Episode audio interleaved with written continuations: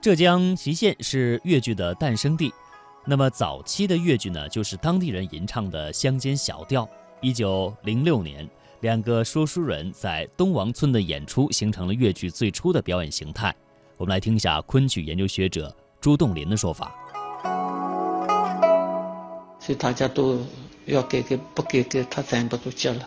我去看了昆曲，我觉得昆曲有东西可学，他的舞蹈身段啊，还是呢很优美的。所以我们请昆曲郑传健做我们那个指导，来帮助我们。郑传健，昆曲传字辈艺人，十一岁考入苏州昆剧传习所，专攻老生。今天粤剧改革已走过半个多世纪。郑传健于一九九六年离世，袁雪芬也伴随着粤剧进入了耄耋之年。当年的传字辈艺人只剩下了倪传月，传习所的旧址也不再有笛声悠扬。曾经与郑传健是莫逆之交的倪传月，还能回忆起当年粤剧改革的情形。那么他就是这些做这个技术，这个走路走走表演，怎么走叫他们身段怎么走，都叫这个名字技术导演。一九四四年，袁雪芬的雪声越剧团成立，他正式聘请了郑传健到剧团担任技术导演，负责指导演员的舞蹈身段。他参与了不少新戏的舞蹈和身段设计。让越剧演员的表演逐步走向典雅和规范。整个的整个的舞蹈里面完全不一样了。使得越剧呢，既是有很优雅的唱腔，但是又是有昆曲那样的很优美的舞蹈。今天我们已经很难将越剧吸收昆曲表演技巧的每个细节一一展现。这就是袁雪芬自己把它学过来的，这不是越剧里边有的，这是。完全是昆曲指导，他们就这样做的。后来，袁雪芬也把昆曲比喻成越剧改革中的奶娘。孩子不会忘记奶娘的，因为这两个奶娘有好多东西你不能没五根字母呀，要有根的。这根在哪里呢？根在这里。越靠就靠这个昆曲跟他们是补起来了。哎，昆曲这个无私的奶娘。不仅仅滋养了越剧一个孩子，郑传健本人后来也被很多剧团请过去做祭导。不仅仅是越剧团，当时上海的沪剧、苏剧等各种剧团都出现过传字辈艺人的身影。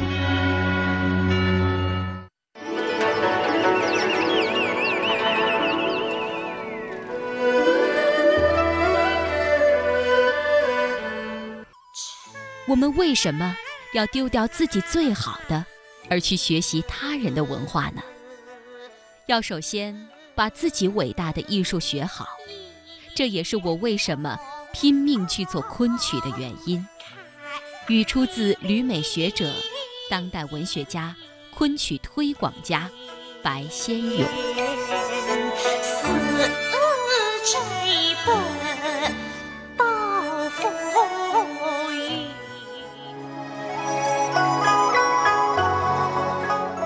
时至今日啊，很多人依旧不减对于昆曲的热爱。著名的导演、戏剧评论家、文艺理论家刘厚生说：“昆曲六百年不朽传奇，主要有两个原因：一是昆曲有着极为深厚的传奇文学基础；第二呢，就是昆曲有着成熟的优美典雅的舞台艺术体系。昆曲深厚的文化内涵也一直影响着中国与世界。”那，我们也也电话采访了著名昆曲研究专家陈曦。我们接下来来听听陈曦对于昆曲他谈到的对于现代人们的一些影响。呃，说到昆曲对我们现代人的影响呢，我觉得，呃，在现在这种快节奏的现代生活中，在一种快餐式的这种娱乐消费观的影响下，昆曲，嗯，它是一种小众的，而且只能是一种小众的一种艺术欣赏形式了。呃，有一句话叫做“爱文者喜其词，知音者赏其律”。不管是过去还是现在，就是喜爱昆曲的人都是一样的。昆曲在它的兴盛时代，也就是明代呢，可以说是一种俗文化，是一种流行文化。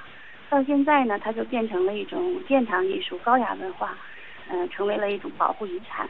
但是事实上，不管是当时的下里巴人也好，现在的阳春白雪也好，在这六百年当中呢，昆曲是没有发生变化的，或者是说昆曲的本质是没有变的，变化的呢是欣赏昆曲的人，也就是说，这个嗯社会的文化背景的变化，嗯，给我们对于昆曲的欣赏，呃，产生了一些影响和和变化吧。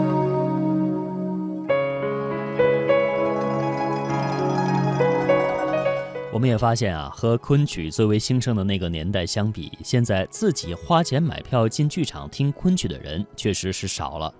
那么，为什么在原来有着那么广泛群众基础、喜闻乐见的昆曲，成为了文人雅士的厅堂文化了呢？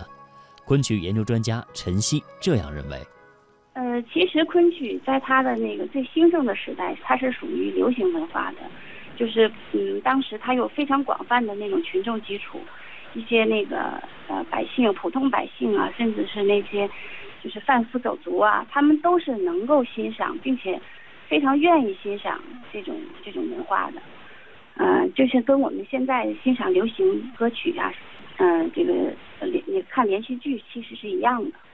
呃，但是其实就是随着它这个发展，到了清代的时候，昆曲就逐渐的失去了它这种群众基础了，逐渐走向了就是厅堂。成为了一种文人雅士专有的娱乐形式，所以我们现在说昆曲是属于文人的，是高雅的，其实就是主要是从这个时候开始说起的。嗯，就是其实在这个时候，它的这个市场已经逐渐的缩小了，它只能走向厅堂，并且最后败给了那个成为花布的，因为昆曲后来逐渐被列为雅部嘛，输给了那个昆花布的那个皮黄梆子，也就是我们现在的说的京戏。爱情在昆曲的舞台上可以说是得到了极度细致的表现。无论是《牡丹亭》里杜丽娘与柳梦梅的痴情眷恋，还是《桃花扇》当中李香君和侯方域的矢志不渝，都流露出了一种让人荡气回肠的细腻婉转。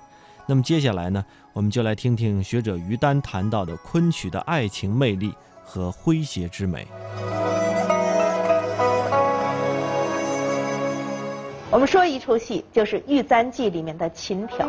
书生潘必正在进京赶考的途中，逗留在女贞观休息的时候，有这么一个晚上，突然之间听到了琴声。这是谁的琴声呢？一个小道姑陈妙长的琴声。所以这一曲琴挑，就是他们两个人在琴声中，意在高山，意在流水，两个人幽怀水际。通过这个琴声互通他们的情思。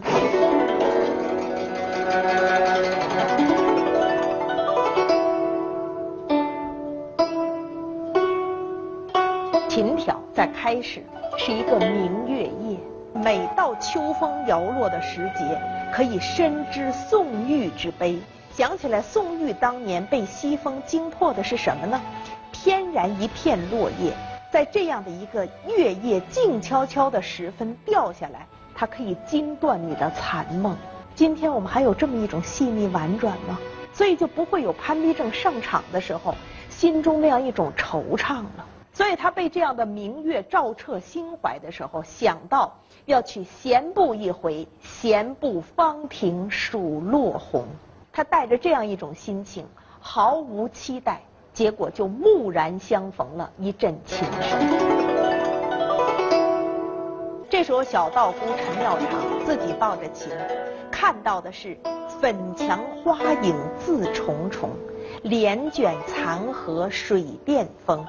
他一个人抱琴弹向月明中，香鸟金泥动，多么安静啊！这样的一种心情啊，也是看到了这样一个。残荷时节，秋风乍起，想到明月之中，幽怀谁寄？自己觉得连日俗事扰扰，没有整理兵弦。这个时候，想要把一腔心事寄托在琴音上，这样的曲子被潘必正听到，所以他急急的上来，听到了这样的一种声音，蓦然入心。不虚声，杜许飞琼。猛地一听，乍听还疑别院风，不知道这是哪里的声音。然后驻足细听，听到说：“哎呀，妙啊！听凄凄楚楚那声中，谁家月夜琴三弄，细数离情曲未终。一下子就听出来，这个人心中是有幽怨的。听到了凄凄楚楚那声中，这个时候他才发现说：“哎呀，我已经走到这个楼下，原来是陈姑在此。”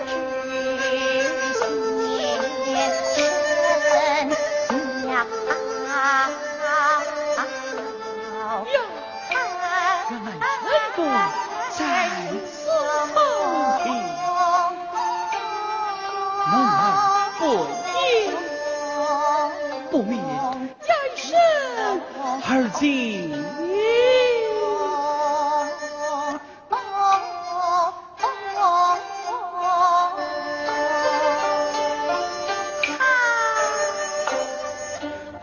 陈妙长自己就开始嗟叹了，他自己就觉得自己长叹空随几阵风，他自己在谈的这些，就是他的心事，逐渐逐渐的一种托付。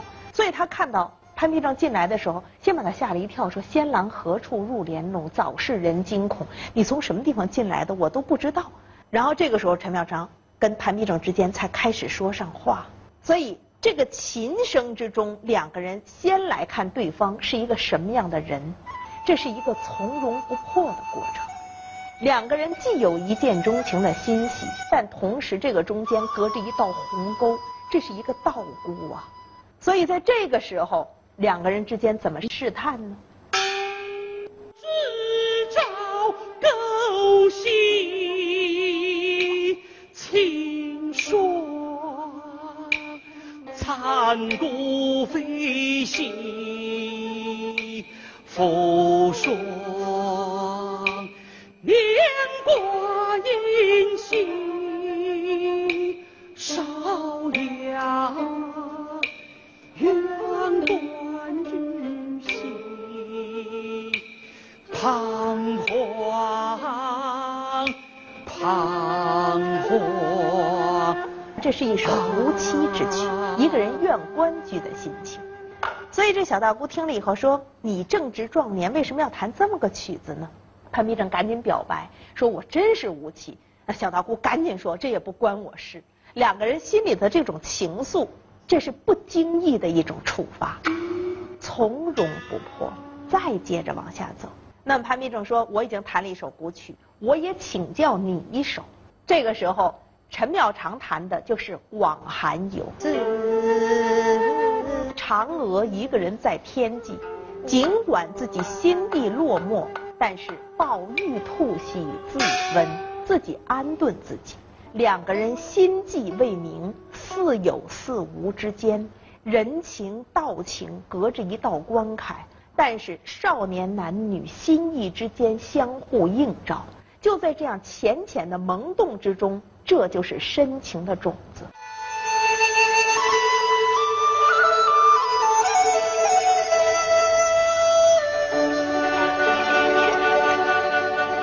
潘必正回去，他也郁闷，他就郁闷的病了。病了以后，觉得自己这个心事无可托付，心病还需心药医，吃别的药不管用。非得等到陈妙长跟他的姑姑一起来探病了，悄悄用语言打探，这潘必正觉得说陈姑还是有意于此的，所以后面才会有了秋江陈妙长这个乘船去追赶考的潘必正。就在这个玉簪记一处大戏中，我们会看见那个情愫从他的萌芽开始生长起，一点一点怎么样长到枝繁叶茂。昆曲的审美是什么呢？它让我们换了一个对时间流光的态度，有很多过程是无功无利的，这个过程仅仅是为了一种心灵从容的成长。深情之美，不在于这个情最后能不能够终成眷属，而在于他成长的过程，转而迷深，这给我们今天心中可以激起来一种怦然的感。动。《牡丹亭中的杜丽娘，因为一梦想起柳梦梅这样一个人，等到梦醒时候，有没有过这个书生，今真正来到她的生命中，已经说不清楚了。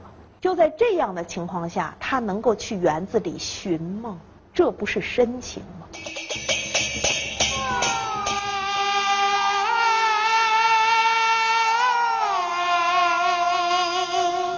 其实一往情深有时候只是一个人的深情这个世界上有一些情怀是不问结果的有一些情怀是不计成败的。他不一定要求一定有一个功利的圆满妥帖给他一个交代他要的只是自己的投入，不计得失。《寻梦》是一出很冷的戏，因为满台就只有杜丽娘一人，但是你又会觉得满台生辉，所有的那些梦境、那些道具都在他的手里。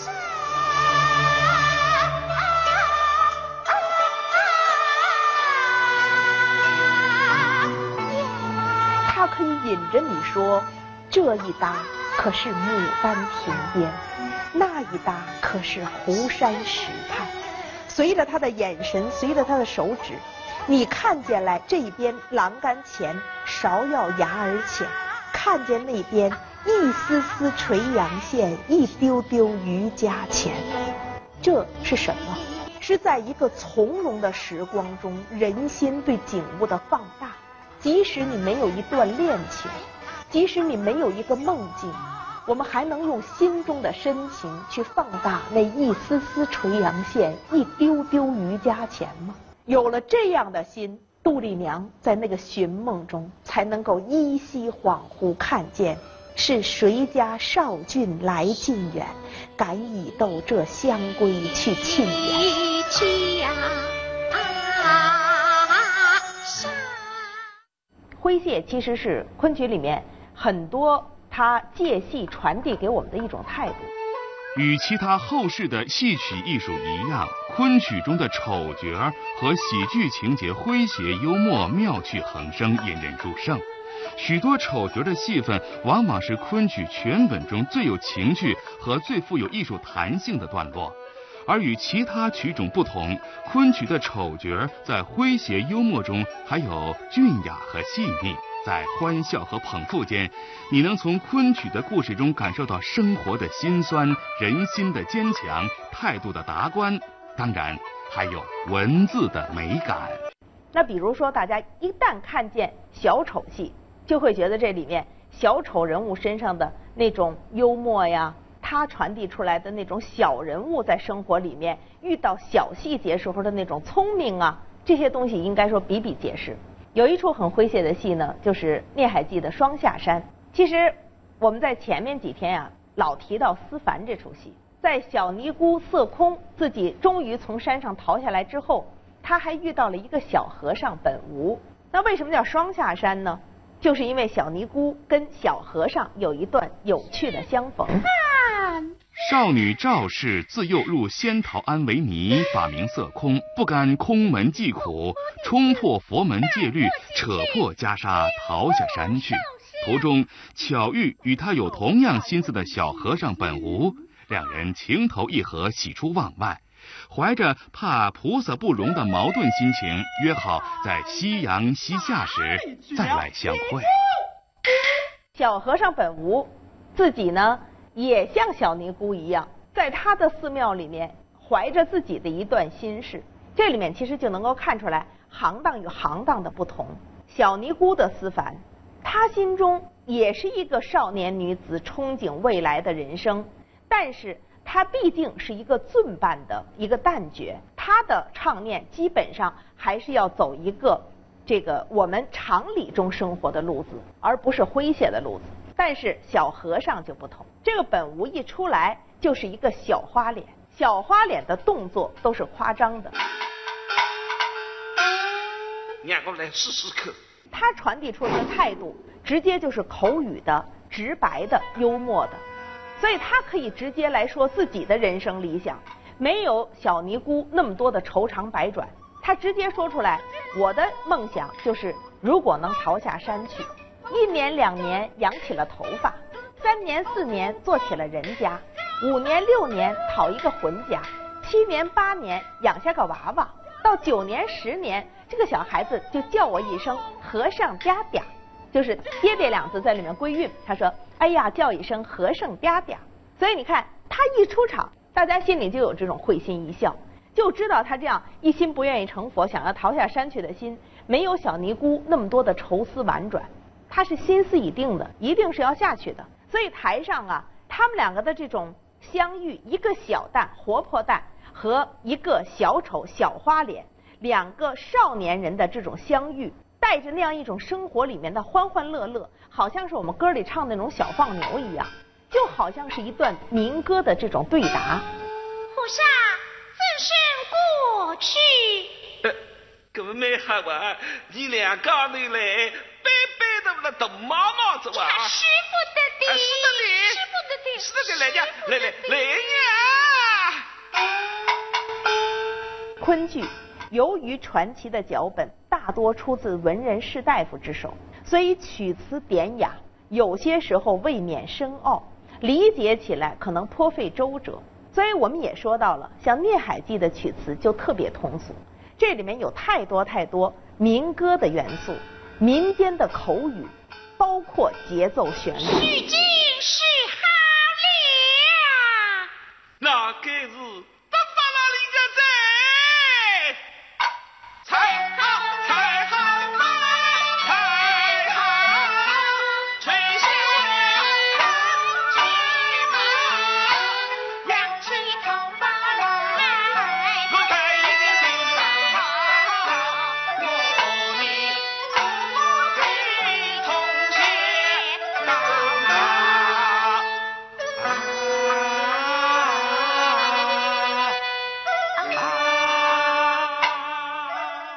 就是舞台上的诙谐，两个人的心理活动，一丑一旦，分别自己都在说，但是他们中间真到一起的时候，这个心理活动就会冲突成一个外在的小情节，一个小噱头。这是一个小冲突，它轻盈幽默，但是不沉重。所以不是说这种小戏里面就没有一种大美。昆曲其实素来就有三小戏之说：小生、小旦、小丑。小就有它的轻盈，小就有它的婉转。